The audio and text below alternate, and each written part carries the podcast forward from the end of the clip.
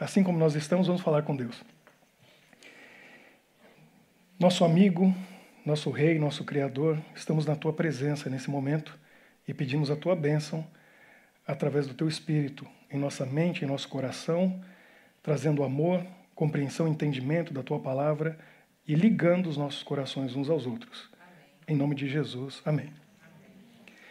Estamos na série Resgate. E hoje eu quero contar para vocês uma das histórias que mais tocam meu coração. Até esqueci de pegar o meu lencinho, porque eu me emociono. Espero que não. Que aí eu consigo contar melhor a história para vocês. Mas olha, eu esqueci mesmo, não está aqui. Vamos arriscar, que eu fico emocionado. Jaqueline já viu, né, Jaqueline? Eu sou muito emotivo. A gente chorou junto semana passada, né? Eu fico muito emocionado. Olha só, essa história é fantástica. E eu tenho que mostrar para vocês. Deixa eu ver se está funcionando. Mudando a rota. Não é o que vocês estão pensando, mas a história tem a ver com mudar a rota. Jay, isso aconteceu antes de 90% ter nascido. Foi em 1978. O Jay, ele era um piloto e ele tinha dois aviões como esse. O, o, obrigado. Como diz em inglês, como diz em inglês, just in case. Caso as lágrimas venham, está ali. O Jay, ele tinha, ele tinha dois aviões como esse, e esses aviões são usados para pulverizar a agricultura. Então, são aviões pequenos, que chamado Cessna, quem conhece de aviação, conhece um pouquinho, sabe, já ouviu esse nome. E ele vendeu, ele estava precisando de dinheiro, e ele vendeu esses aviões. Só que ele estava na Califórnia, e os aviões foram vendidos para alguém que comprou do outro lado do Oceano Pacífico, na Austrália. E aí o comprador falou: tudo bem, eu pago aí os, os, pelos dois aviões, mas você entrega aqui na Austrália. E aí o Jay resolveu fazer uma loucura. Que era o quê? Ele e um amigo iam voar de São Francisco, na Califórnia, até Sydney, na Austrália. Se tudo der certo, beleza, né? Se acontece algum problema, 12 mil quilômetros. Ali do lado, né? 12 mil quilômetros, mais longe do que aqui na sua casa do Brasil, né? 12 mil. Você sabe quanto tem a circunferência da Terra? Já contaram para você? Ou você faltou nesse dia da aula? Faltou? Oh, ninguém, ninguém sabe, ninguém sabe. Então, alguém falou, alguém falou aqui. Tá vendo? A minha esposa diz que eu sou o rei da cultura inútil. Porque eu sei tanta coisa que não serve para nada. Mas na hora de vir aqui serve para alguma coisa. 40 mil quilômetros é a circunferência da Terra. E é daí que vem o metro. O metro saiu daí, porque do Equador até o Polo Norte, ou o Polo Sul, tem 10 mil. É um quarto da Terra. Uma volta inteira do Equador, passando pelo polo até o outro, outro lado do Equador, 20 mil, a volta 40 mil. Claro que vai variar um pouquinho, né, porque a gente sabe que a Terra não é uma circunferência perfeita. E é daí que foi dividindo, dividindo, e a gente chega no metro. 12 mil quilômetros. A rota não era em linha reta, e ele tinha que fazer várias paradas. Principalmente porque o, o aviãozinho, o Cessna, ele tem autonomia de duas horas. Aí eles tiveram que adaptar. Encher os tanques que eram para colocar o, o, a pulverização, né, a química da pulverização, encheram de combustível, porque em alguns percursos eles teriam que voar 14 horas, sem ter onde pousar. E aí você imagina que a velocidade do aviãozinho daquele também não é muito grande, não é um, um avião de cruzeiro. Então eles saíram dali, iam passar. Alguém sabe que ilhas são aquelas no Pacífico, saindo dos Estados Unidos? Ah, como que é? Quem falou? Havaí. Isso aí. Pousavam no Havaí, aí vinham essa é a parte do globo terrestre que você pode ver, né? É azul, porque só tem água, é o Oceano Pacífico. E tudo estava dando certo na viagem, tranquilo, até que eles chegaram é, lá no, no meio do, do Pacífico, pousaram lá na ilha de Fiji. E quando eles saíram de Fiji, eles estavam indo para uma, uma ilhazinha chamada Norfolk que fica ao norte da Nova Zelândia, indo para a Austrália. Na hora que o amigo do Jay, eu não me lembro o nome, decolou, ele teve um problema logo na decolagem e caiu no mar. E o Jay estava vindo atrás, ele viu, ele retornou, pousou e ajudou no salvamento do amigo. E tiraram ele da água. Mas aí o avião se perdeu ali, ia ter que ser reparado e tal. E eles falaram, ele falou: Eu não vou sozinho. Porque um, um, dois, um apoiaria o outro. Se um caísse, o outro pelo menos podia buscar socorro. Ele falou: Eu vou sozinho. Ele falou: Não, se você não for, o prejuízo é total. A gente já perdeu um avião. Então, pelo menos um a gente tem que entregar. Jay, você vai, sozinho. Também não está tão longe, né? Bom, não é, não é tão longe assim. É, de Fiji até Auckland, que é a cidade, a maior cidade da Nova Zelândia lá embaixo, tem mais de 2 mil quilômetros. E um aviãozinho Cessna, que é bem pequeno, é a mesma coisa que nada, né? Num oceano desse. E o Jay foi. Como que eles faziam? Eles, para se, se orientar naquela época, não existia GPS. Hoje todo mundo tem um GPS na mão. Né? Onde vai está sendo rastreado. Todo mundo sabe. Porque GPS é uma coisa mais comum, todo carro tem, é uma coisa simples, a aviação tem, mas naquela época, para poder fazer a navegação, era, era através de rádio, alguns aparelhos. Os, os, aviões tinham até umas janelinhas em cima, assim, que os pilotos à noite observavam com o sextante as estrelas para se orientar. Olha que coisa maluca. E não estamos falando de 100 anos atrás, estamos falando aqui pouco tempo atrás, isso era 78. A única coisa que eles tinham era um rádio ADF. Porque com, com aquele rádio ele conseguia saber a direção que ele tinha aqui. Quem é mais antigo como eu vai se lembrar das rádios AM que anunciavam o prefixo. O Maurício deve se lembrar. Né? Não estou chamando de velho, não. Mas... A, a, falta de cabelo denuncia. Né? É. Mas lembra que a rádio falava assim, ó, por exemplo, ZYD 845AM. Sabe por que, que eles falavam isso? As rádios falavam isso? Para os aviões se orientarem. Porque os aviões com rádio ADF sintonizavam naquela rádio e aí tinha um ponteirinho no aparelho do ADF que indicava a direção daquela rádio. E aí ele ia para aquela cidade. Era assim que funcionava, olha que coisa maluca. Então o Jay tinha um, um rádio que eles com fita, fita assim, como que chama essas fitas? Fita crepe, fita isolante, grudou no painel um rádio ADF sintonizava nas rádios, porque ele é de longo alcance, e aí ele ia seguindo. Quando ele saiu lá de Fiji, ele sintonizou numa rádio de Norfolk e foi embora. E era longe, ele ia ter que voar muitas horas para chegar lá ainda, e o ponteirinho estava indicando, e ele está indo aqui. De repente, o ponteirinho começou a fazer assim, ó. Aí ele falou: peraí, ou eu passei da ilha, o que, que aconteceu? Não, primeiro ele percebeu que já devia ter chegado pelo tempo de voo.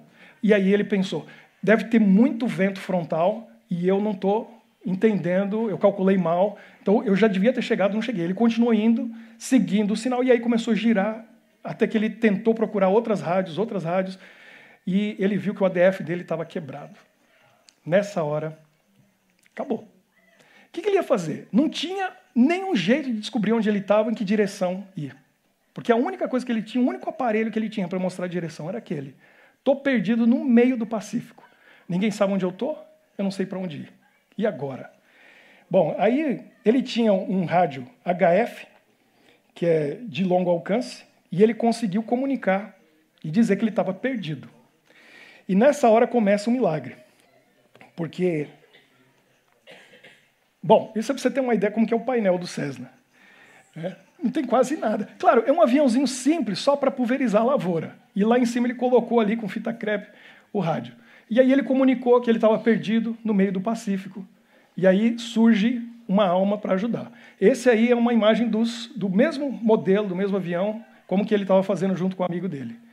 E lá ele se perde em algum lugar aqui, no meio do Pacífico. Lá em cima está Fiji, Auckland, lá na Nova Zelândia, e Norfolk, aquela ilha no meio do oceano. A distância ali é de mil, quase dois mil quilômetros. E nesse meio ele estava perdido em algum lugar e ele não sabia onde ele estava. E agora, o que fazer? Bom, deixa eu voltar, passou demais. Apareceu alguém para ajudar. O piloto de um avião DC-10, esse modelo, esse avião, da Air New Zealand, chamado Gordon. O Gordon falou assim: Eu vou ajudar ele. E entrou em contato com ele pelo rádio e começou a conversar com ele. Falou: Jay, eu vou te ajudar. O, o, esse avião DC-10, que é um modelo muito interessante, eu já viajei num desse. Já não tem muitos por aí. Ele tem uma característica interessante. O que você nota nele, que ele é diferente? Turbina, né? Ele tem uma turbina no leme. Três turbinas. Olha o rei da cultura inútil de novo. Mas é interessante. Os primeiros aviões, todos eles tinham quatro turbinas. Aí diminuiu para três. E hoje você viaja em aviões com duas turbinas. Por quê? Eu vou dizer o que eu achava. E aí você vai ver que não tem nada a ver com a realidade. Eu achava o seguinte: ah, naquela época, como que eram os carros nos anos 50? Já viu os carros dos anos 50? A lataria era super pesada. Aquilo batia, não amassava. Para isso, precisava de um motor grande. 10 cilindros, às vezes 12 cilindros, e gastava uma gasolina danada. Mas naquela época não tinha problema, eles não tinham essa consciência de poluir e tal, então os carros eram muito possantes e muito pesados. E eu achava que os aviões tinham quatro turbinas por isso, porque, na verdade, eles não estavam se importando muito em gastar mais combustível. Né? o avião era mais veloz, quatro turbinas. Aí, por que, que foi para 13 e agora são duas? Alguém faz alguma ideia? Sabe por quê? Porque no começo da aviação era comum o motor quebrar. Então por isso tem que ter quatro. Porque às vezes o voo começava com quatro e terminava com dois. É por isso. Aí caiu para três, porque ficou mais confiável as turbinas. Hoje é tranquilo viajar num avião com duas turbinas. E mesmo que uma falhe, se falhar uma turbina, você pode ficar tranquilo, seu avião vai chegar. Porque ele vai tranquilo com uma só. A tecnologia melhorou bastante. Então, o motivo é esse. E o DC-10 tinha três. O Gordon falou o seguinte: o, o, o que a gente não, não sabe se foi coincidências, mês que vem a gente descobre, né? Que a gente vai falar de coincidência. Mas ele decolou de Fiji, indo para Auckland, em, em, na Nova Zelândia, com muito mais combustível do que ele precisava. E isso foi a benção. Porque ele decidiu, eu, Jay, eu vou te encontrar e eu vou te ajudar. Porque eles sabiam que o Jay não tinha salvação. O combustível dele ia acabar, ele ia cair em algum lugar no meio do Pacífico e lá ele ia ficar. Ele ia morrer, não tinha como encontrar ele. Ele conversou com a tripulação, e aí todo mundo concordou: não, vamos sair da rota e vamos lá buscar esse, esse, esse rapaz que está perdido. Aí ele conversou com os passageiros, oitenta e poucos passageiros, que tinham compromisso em Auckland, que tinham programado chegar em certo horário. E aí ele pediu permissão para eles. Vocês concordam da gente chegar atrasado, mas a gente sair aqui pelo Pacífico procurando esse homem, porque se a gente não for atrás dele, ele já está morto. Ele é, nós somos a única esperança dele. E todo mundo concordou. Todo mundo foi para a janela e ficaram olhando. E eles foram tentar encontrar o Cesninha, bem pequenininho, com esse DC-10 voando lá em cima. E ele começou a conversar. O que ele fez, o que o Gordon fez, e um passageiro, deixa eu ver o nome dele aqui para dizer para vocês, chamado Malcolm Forsythe. Naquela época precisava de gente que entendesse de navegação. Como eu falei para vocês, não tinha GPS. Esse passageiro falou assim: Eu sou navegador, eu entendo. E os dois, ele foi para a cabine, era um passageiro, foram lá e começaram a conversar como que a gente vai ajudar o, o Jay a se encontrar. Então a primeira coisa que eles sabiam era o seguinte: o rádio VHF que ele tinha, que estava funcionando, que eles podiam conversar, ele tem um alcance de 200 milhas náuticas. Isso quer dizer 370 quilômetros. Eles sabiam que o Jay estava mais longe deles do que isso, porque eles não conseguiam conectar e conversar com ele com o rádio VHF. Então ele está mais de 200 milhas náuticas da gente, ou seja, mais, mais de 400 quilômetros de distância. Não estava nada perto, né? E aí eles disseram o seguinte, Jay, você vai fazer o seguinte, vira o seu avião para o Sol, e a gente vai virar o DC-10 em direção ao Sol. Olha a bússola e diz para nós quantos graus a bússola está mostrando.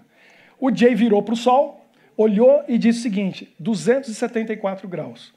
Aí o DC-10 olhou, estava 270 graus. Pela inclinação que eles estavam no globo terrestre em relação ao Sol, eles descobriram o seguinte: você está ao sul. Então, nós estamos ao norte, você está ao sul. Foi a primeira coisa que eles descobriram. Agora, como que ia descobrir se ele estava mais para o leste ou para o oeste? Será que ele estava para trás deles ou para frente deles? Então, Olha o que é o conhecimento né, da, da física. Eles não mataram a aula nesse dia, eles estudaram e sabiam o que estavam fazendo.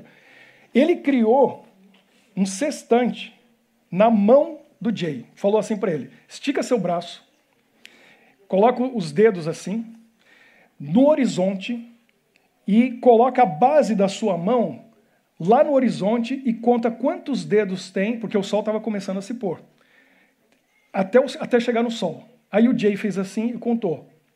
Quatro dedos. O Gordon fez isso lá no DC-10, dois dedos. Pensa um pouquinho, o sol está descendo. Quem está mais perto do sol, o sol vai estar tá mais para cima ou mais para baixo?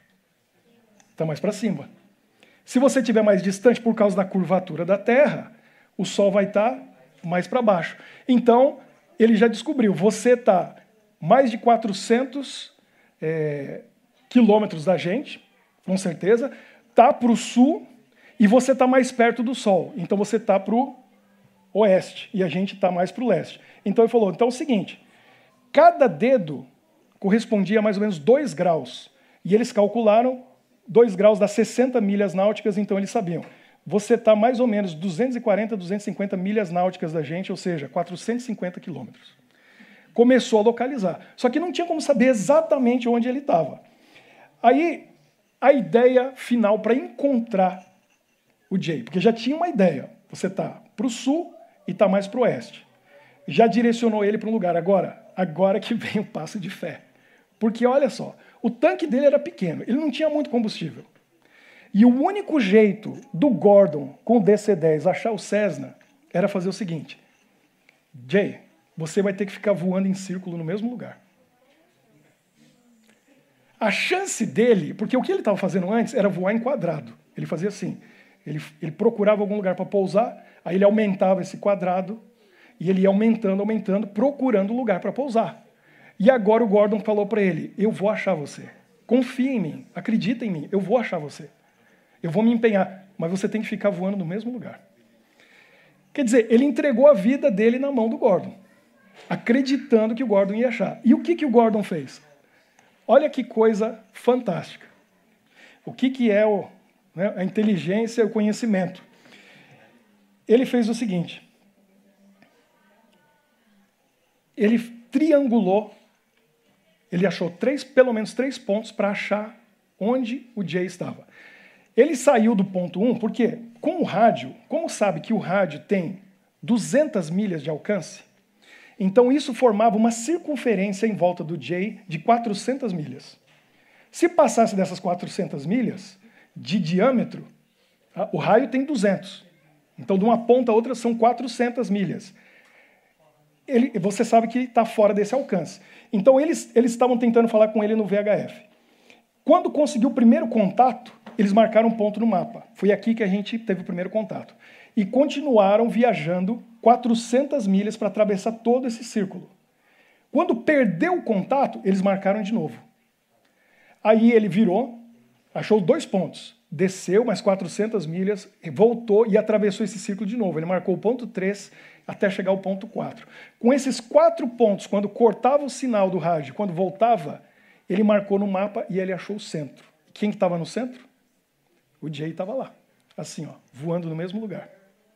Sabe quanto tempo demorou para fazer isso? Com aquele avião enorme? Três horas. Três horas só viajando para lá, para cá, para cá, para cá, para poder localizar. E aí finalmente acharam. Falaram, Jay, a gente sabe onde você está.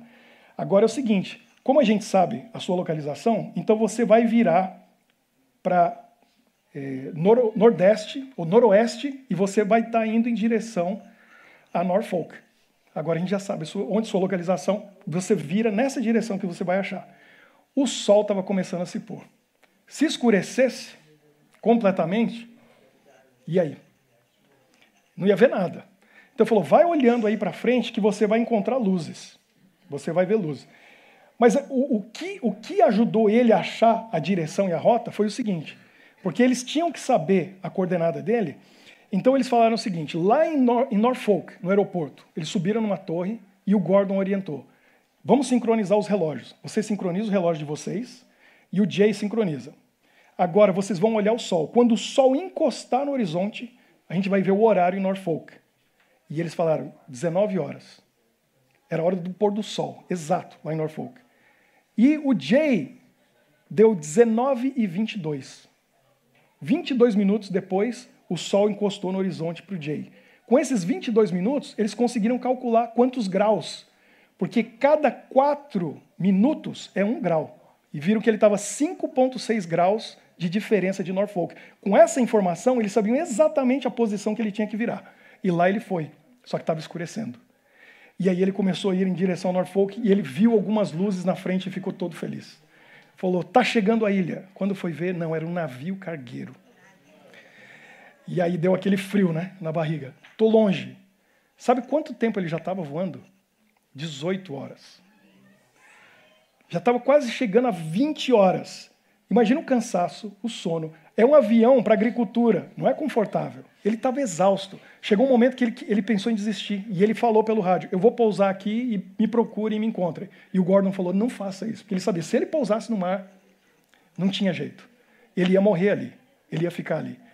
E animou, e ele continua, que você vai achar. E ele continuou. O, antes um pouco do sol se pôr, Todo mundo olhando pela janela, os passageiros, procurando o aviãozinho Cessna lá embaixo. E aí ele, ele falou o seguinte: vamos, vamos ver se está criando é, é, contrail. É aquela linha branca que forma atrás do avião. Porque aí o Jay olha para cima e ele vê a gente passando e ele segue a gente. O problema é que aquela parte do mundo, naquela época do ano, é muito quente. Então não estava formando. Aí vem o máximo do altruísmo. Porque o Gordon falou o seguinte: como a gente tem bastante combustível, a gente vai soltar combustível e vai formar uma faixa atrás do avião, e aí quem sabe ele vai ver. Imagina tudo o que eles estavam fazendo para salvar uma pessoa. E fizeram isso, o Jay não viu. E finalmente eles tiveram a ideia. Conseguiram falar com o cargueiro, o cargueiro passou a localização e com as coordenadas daquele navio cargueiro, o Gordon voou para lá. E aí finalmente foi aquela festa no avião, quando eles viram o pequeno Cessna lá embaixo. E aí colocaram ele na direção certa do aeroporto e o avião grande, o DC-10, veio voando atrás acompanhando ele. Até que ele conseguiu chegar em Norfolk e pousou. O Gordon checou no avião dele se ele tinha ainda combustível suficiente. Ele virou para Auckland e foi para Nova Zelândia. Quando o, o, Gordon pousou, o Jay pousou o Cessna, ele já tinha ele tinha exatamente voado 23 horas e 5 minutos.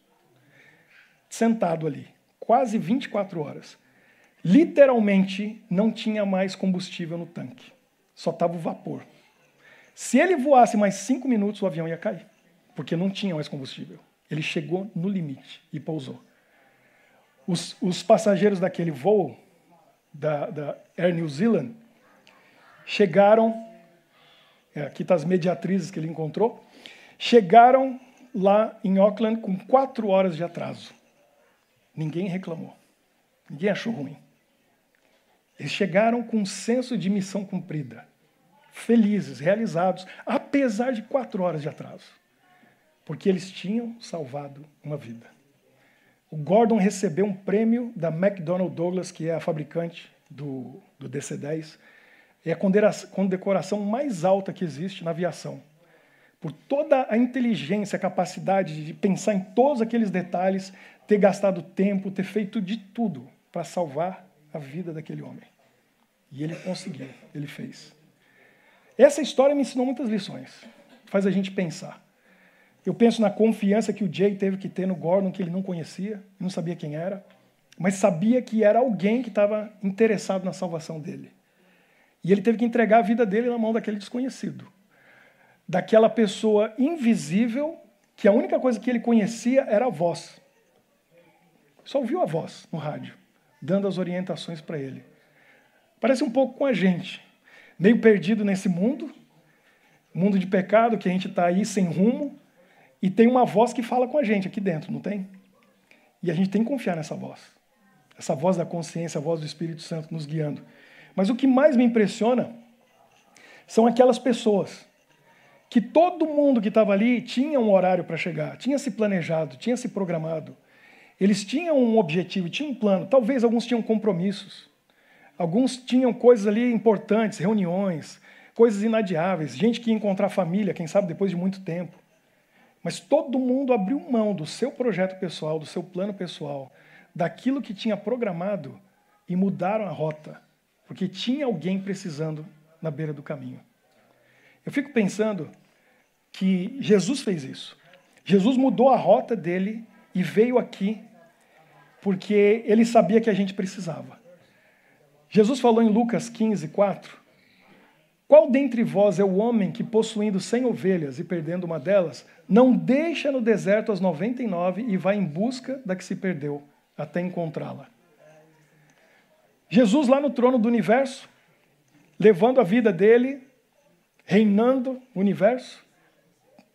Quantas galáxias, quantos mundos, o que, que Deus criou por lá? A gente não sabe. Mas com certeza esse universo não está vazio. Não criou só esse planetinha com a gente aqui. Mas esse texto, às vezes, a gente fica pensando aqui no contexto da Terra. Pense no contexto de Jesus que falou essas palavras. Ele perdeu essa ovelhinha, chamado planeta Terra. E ele deixou as 99 lá seguras e veio aqui atrás dessa ovelhinha perdida. E ele veio disposto a tudo, até dar a sua vida e morrer para salvar essa ovelhinha perdida que somos nós. Ele mudou a rota, o plano dele para vir buscar a gente. Tem uma história na Bíblia que muita gente acha que é uma parábola. Mas é uma história real. E Jesus contou no momento que ela tinha acabado de acontecer. Porque na roda que estava em volta dele ouvindo aquela história, fizeram uma pergunta para ele e ele foi responder a pergunta. Ele olhou e ali tinha um sacerdote que tinha acabado de chegar em Jerusalém, ou melhor, chegado em Jericó, vindo de Jerusalém onde Jesus estava. E ali naquela roda também tinha um levita, que tinha passado na mesma estrada. E você vai encontrar num livro chamado O Desejado de Todas as Nações. E Jesus conta essa história. Que história é essa? Lucas 10, 30. Certo homem descia de Jerusalém para Jericó e veio a cair em mãos de salteadores, os quais, depois de tudo lhe roubarem e lhe causarem muitos ferimentos, retiraram-se deixando-o semi-morto. Essa palavra é que me choca. O homem perdeu tudo e eles ainda deixaram ele para morrer. A situação daquele homem era a mesma situação do Jay. Se alguém não fizesse alguma coisa por ele, ele já estava morto. Era a situação dele. E aí vem um homem de Deus passando por ali. E Deus usa as pessoas para salvar, para ajudar. Casualmente descia um sacerdote por aquele mesmo caminho e vendo passou de largo. Ou seja, ele viu aquele homem ferido, semi-morto, tinha sido assaltado e fingiu que não viu. Passou longe. Jesus continua: semelhantemente, um levita descia por aquele lugar e vendo, também passou de largo dois homens que nós esperaríamos que fizessem tudo por aquele homem. Porque fazia parte da vida deles. Ajudar as pessoas, servir. Era o pastor da igreja. Era o, ancião da igreja. E eles passaram e fingiram que não viram. Agora, o detalhe que está ali é o seguinte: vendo-o, vendo-o. Os dois viram. Se você não sabe, não é responsabilidade sua. Mas no momento que você vê e sabe, passa a ser sua responsabilidade. Existe o crime de ação, mas também existe um crime chamado crime de omissão, que é tão crime quanto. Alguém está morrendo e eu não faço nada para ajudar aquela pessoa, eu não salvo a vida da pessoa quando eu tenho chance de salvar, eu sou culpado da morte dela do mesmo jeito. E isso é sério. Eu estava vendo recentemente uma história incrível que aconteceu nos Estados Unidos, na Califórnia, de um menino de 8 anos de idade que foi abusado, foi torturado e finalmente morreu na mãe da mãe e do namorado. Eles foram julgados e a sentença foi pena de morte. Coisa que nunca tinha acontecido num caso de abuso infantil. Mas sabe quem foi também a júri? Quatro assistentes sociais. E alguns policiais também foram questionados. Sabe por quê? Telefonemas vieram da escola ou de outros lugares, pessoas informaram o que estava acontecendo, eles visitaram a casa, viram a situação do menino e não tiraram ele de lá. Esses quatro assistentes sociais foram demitidos e estavam, estavam é, sendo é, condenados a 10 anos de prisão. Por quê? Porque estava na mão deles, era o trabalho deles, evitar que aquilo continuasse. E se eles tivessem feito alguma coisa, aquele menino não teria morrido. Então, o crime por omissão é sério. Certo samaritano, teoricamente inimigo daquele homem, que era um judeu, que seguia o seu caminho, estava levando a sua vida, passou perto, e aí o que aconteceu? A mesma coisa que o sacerdote levita. Ele viu aquele homem e a situação dele. Vendo-o, compadeceu-se dele. Compaixão. Você tem esse dom do Espírito? Compaixão. Vocês já viram aqueles vídeos no YouTube do policial que para uma rodovia para tirar a mamãe pato e os patinhos que estão atravessando? O que, que é isso? Compaixão. Eu não sei quem que é aquele policial. Aquele homem tem compaixão. Vocês já viram esses atos aleatórios de bondade? A gente vê esses vídeos aí, que são lindos de ver. Por um patinho, por um cachorrinho. Quanto mais uma pessoa, um ser humano, uma criança. Tem gente que tem e tem gente que não tem. Quem conhece Jesus, de verdade, vai ter compaixão. E aquele samaritano tinha o amor de Deus no coração, porque ele teve compaixão. Aí o que, que ele faz? E chegando-se, pensou-lhes os ferimentos, aplicando-lhe óleo e vinho, e colocando sobre o seu próprio animal, levou-o para uma hospedaria e tratou dele. Ele não terceirizou, que é fácil, né? Chama a ambulância que leva. Liga para o pastor, ele resolve. Ah, vou chamar quem entende. Ele não terceirizou, ele foi a pé, colocou no animal dele, cuidou, já tinha cuidado do homem, levou na hospedagem e ficou lá fazendo o quê? Você acha que ele estava passeando de Jerusalém para Jericó? Ele devia estar trabalhando, mas ele deixou tudo porque alguém precisava. O nome desse samaritano era Gordon. E o nome desse, desse homem atacado era Jay. Largou tudo, mudou a rota e falou: tem algo mais importante aqui para fazer. E ele foi lá atender aquele, a necessidade daquele homem. Cuidou dele, tratou dele. E aí não parou aí. No dia seguinte, ele ficou lá. O plano dele já era estar em Jericó. E eu vou dizer para vocês: a Alessandra sabe, o Maurício sabe, fizeram comigo o caminho. Jerusalém para Jericó é pertinho. Até a cavalo. Não é? Bem, bem pertinho. O que, que acontece? Ele passou a noite lá cuidando dele. No dia seguinte, tirou dois denários entregou ao hospedeiro. Quanto que é um denário? É o salário do trabalho de um dia. Aí eu fiz um cálculo para saber quanto que ele deu na realidade nossa de hoje. Eu peguei o salário médio da Bélgica e dividi pelos meses, pelos dias do mês, que são dias de trabalho, e cheguei ao valor 327 euros. Na realidade nossa de hoje, no salário médio, médio da Bélgica, no dia seguinte ele deu dois denários. Ele deu 327 euros e falou: "Tá aqui. Mas não é só isso. E os entregou ao hospedeiro, dizendo: Cuida deste homem, eu estou pagando para você cuidar dele. E se alguma coisa gastares a mais desses 327 euros, eu te indenizarei quando voltar. Você não vai ficar com prejuízo. Eu assumi. Eu assumi. Eu banco. Eu quero ver esse homem restaurado. Esse homem, esse samaritano, foi um choque essa história né, que Jesus contou para os judeus. Era um homem que tinha o amor de Deus no coração. Ele tinha compaixão. Ele realmente tinha amor. Agora eu pergunto para você: você conhece Jesus? Porque dizer que conhece é fácil. Falar, eu sou de Jesus, é uma coisa. Agora, viver o amor de Jesus no dia a dia é outra bem diferente. Porque o sacerdote dizia: eu e Deus somos assim, ó, juntinho. Estou com ele todo dia. Estou lá no templo, trabalho ali. O levita, estou na casa de Deus o tempo todo, trabalho para ele. Conheciam o Deus do amor? Só de nome. Só de nome. Porque não tinha relacionamento nenhum com ele. E aquele samaritano, ele sabia quem é esse Deus do amor, porque o amor estava no coração dele. Ele não passou, ele não viu e fingiu que não viu e deu a volta. Nós estamos criando aqui uma comunidade que o objetivo não é só vir aqui cantar, nos relacionarmos, comemos juntos. O nosso objetivo é criar oportunidades para que a gente possa ser o bom samaritano. Para que a gente desenvolva no nosso coração, principalmente naqueles entre nós, e eu me incluo dentre esses, que não tem isso como natural. Que não toma iniciativa, que olha e às vezes fica em dúvida.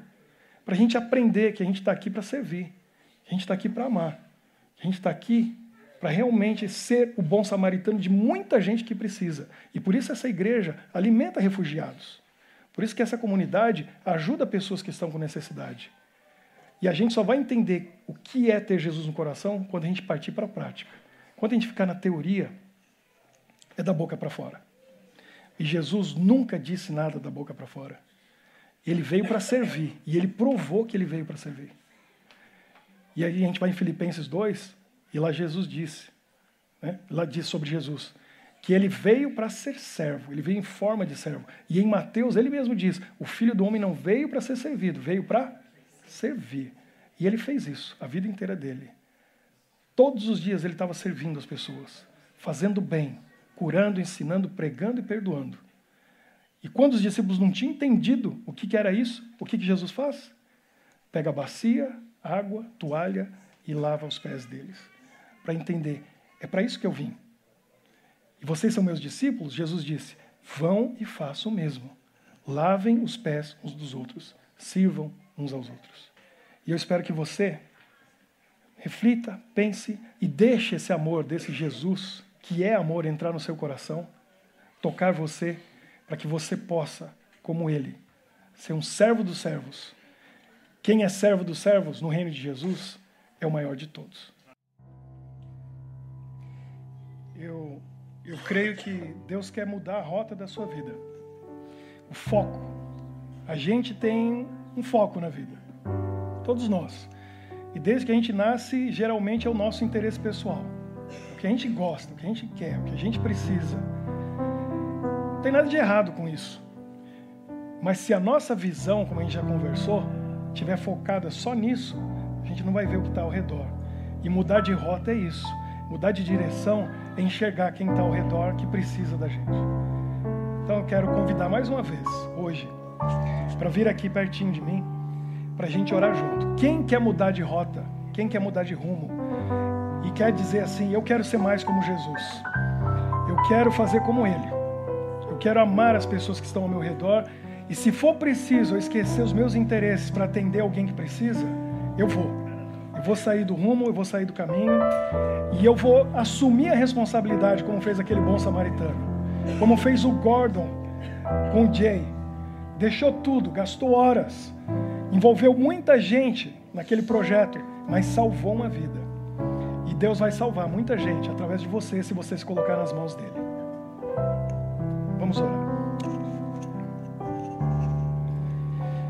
Nosso Deus, que bom estarmos na tua presença na tua casa. Que bom é estudarmos a tua palavra e vermos exemplos maravilhosos de pessoas que mudaram a rota da vida para atender alguém que precisava, alguém que necessitava, alguém que estava numa situação difícil e não tinha nem culpa nenhuma de estar ali. Empatia é isso, é se colocar no lugar do outro e pensar: o que eu gostaria que fizessem por mim se eu estivesse naquela situação? É ir lá e fazer exatamente isso. É se interessar pelo bem do próximo, é amar e servir, sem interesse nenhum de volta, só pelo prazer de ser um instrumento nas tuas mãos. Abençoe cada um que veio aqui à frente hoje, cada um que esteve aqui hoje, ouvindo a tua palavra, porque o teu Espírito nos trouxe aqui para estarmos juntos e para compartilharmos esse amor que o Senhor coloca no nosso coração, uns com os outros abençoa-nos e nos dê uma semana muito feliz na tua presença, com a antena ligada, com o nosso rádio VHF bem sintonizado, para a gente não deixar ninguém passar por perto quando eles precisam de uma oração, de um apoio, de ajuda, de dinheiro, de recursos, do nosso esforço, do nosso serviço. Nós pedimos isso de coração. Queremos ser como Jesus e é no nome dele que nós oramos. Amém.